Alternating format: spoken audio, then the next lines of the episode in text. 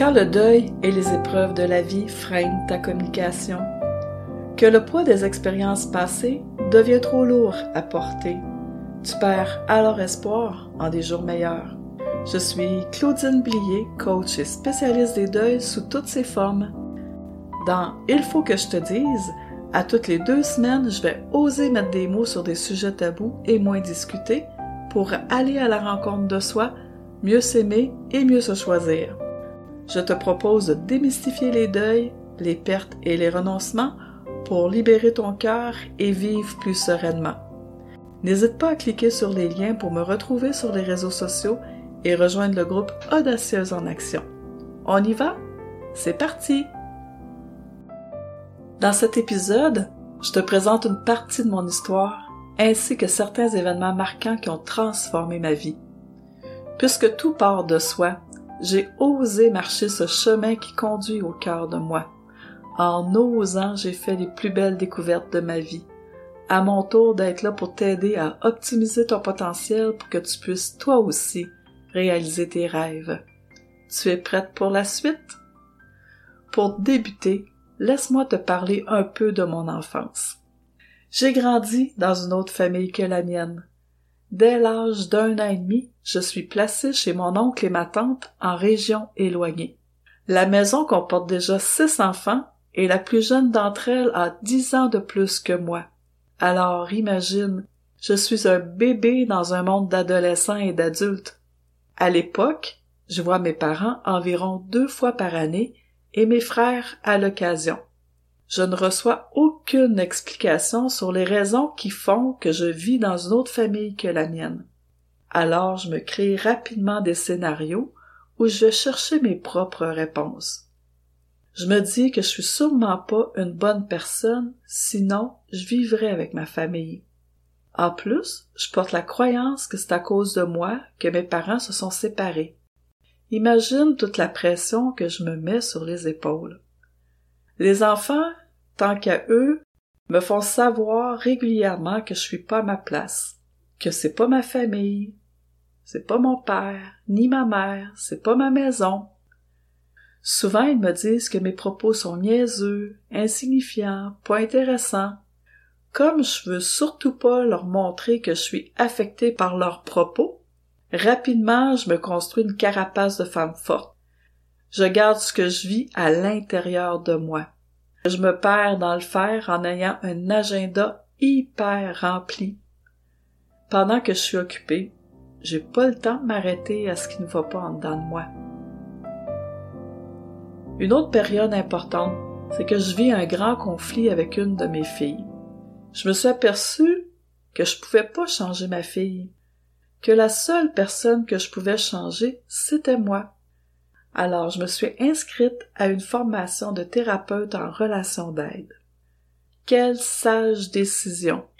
Parce qu'avec cette formation, j'ai appris à être. J'ai appris à être à l'écoute de mon histoire, de mon vécu, de mes résistances, mais aussi d'être à l'écoute de mes réactions face à mes proches. J'ai également appris à communiquer ce que je vis de façon saine, en étant dans le respect de soi, dans le respect de l'autre et dans le respect de notre relation. Un autre événement marquant, c'est en 2014. Je pars faire une expédition au camp de base de l'Everest, même si je portais la croyance de ne pas être à la hauteur. Je l'ai fait et j'ai réussi. en cheminant dans ces montagnes, j'ai également marché mes montagnes intérieures. J'ai appris à ralentir mes pensées, à respecter mon rythme, à lâcher prise, à goûter au silence et à apprécier ce silence. Le plus beau dans tout ça, c'est que ce voyage a transformé ma vie en transformant mon regard de l'intérieur. Laisse-moi t'expliquer comment. Je suis à 5000 mètres d'altitude. J'ai les jambes en feu. J'ai la respiration courte. Je suis essoufflé et je dois prendre encore une fois une pause. Je suis pas très contente de moi, mais je plante mes bâtons dans le sol avec vigueur, puis là je me dis, C'est quoi, l'ablier, l'idée de fou qui te prie de faire un voyage comme celui-là? Tu veux-tu bien me le dire? Dès que mes yeux sont en contact avec le panorama qui s'élève devant moi, je suis tout de suite ému. J'ai quelques larmes qui glissent le long de mes joues et j'ai une grande vibration au niveau du ventre. Je me ferme les yeux pour aller à la rencontre de cette vibration-là. Et dès que j'ai les yeux fermés, je vois tout de suite une femme qui est bien ancrée dans le sol, le corps droit, les bras levés vers le ciel, le menton haut. Elle a un sourire de satisfaction. Et au contact de cette image, je me dis, Hey, j'ai fini de me cacher par peur de déplaire et de se décevoir. C'est le temps pour moi de briller et de me mettre en lumière. Quand je suis revenue, dès les premières fois que je prononçais le mot Népal, mes yeux devenaient tout de suite, en une fraction de seconde, hyper brillants, hyper allumés. Et là, j'ai cherché longtemps à trouver comment ça se fait que mes yeux se transformaient aussi rapidement que ça, même quand j'avais les yeux fermés, j'avais juste à énoncer le mot Népal et la transformation se faisait. J'ai trouvé la réponse. Quand je prononce le mot Népal, c'est toute la fierté, l'amour de soi, le dépassement.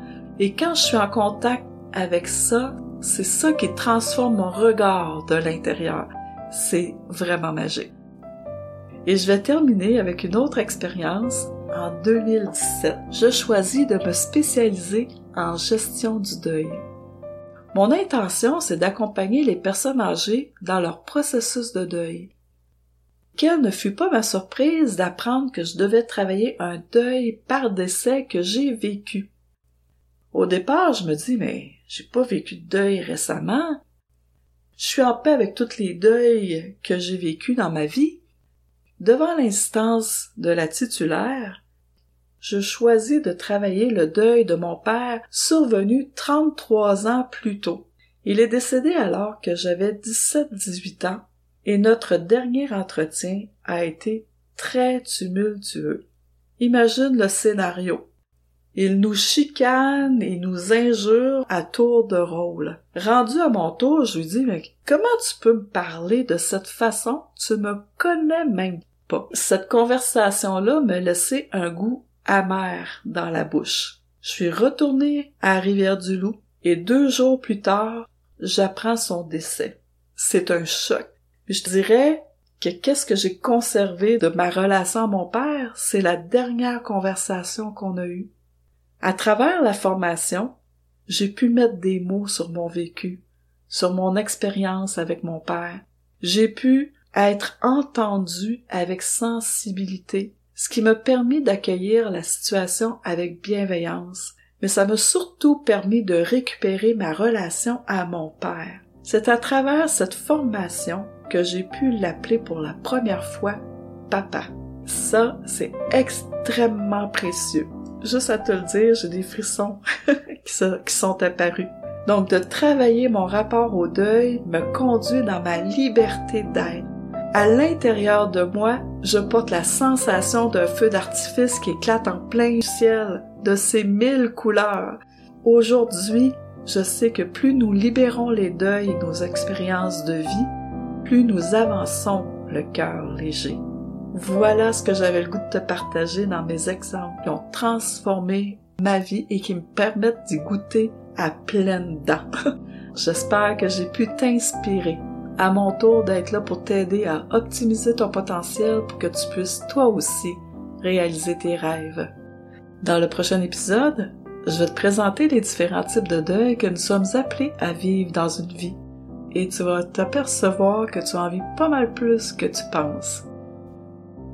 Maintenant, si ce que je t'ai présenté t'a plu, que les sujets abordés t'intéressent, n'hésite pas à partager avec tes amis, à noter 5 étoiles sur Apple Podcast et bien sûr, abonne-toi sur les plateformes habituelles pour écouter tous mes épisodes. Tu peux me retrouver sur les réseaux sociaux, rejoindre le groupe Audacieuse en Action ou encore me contacter par email à merci À très bientôt!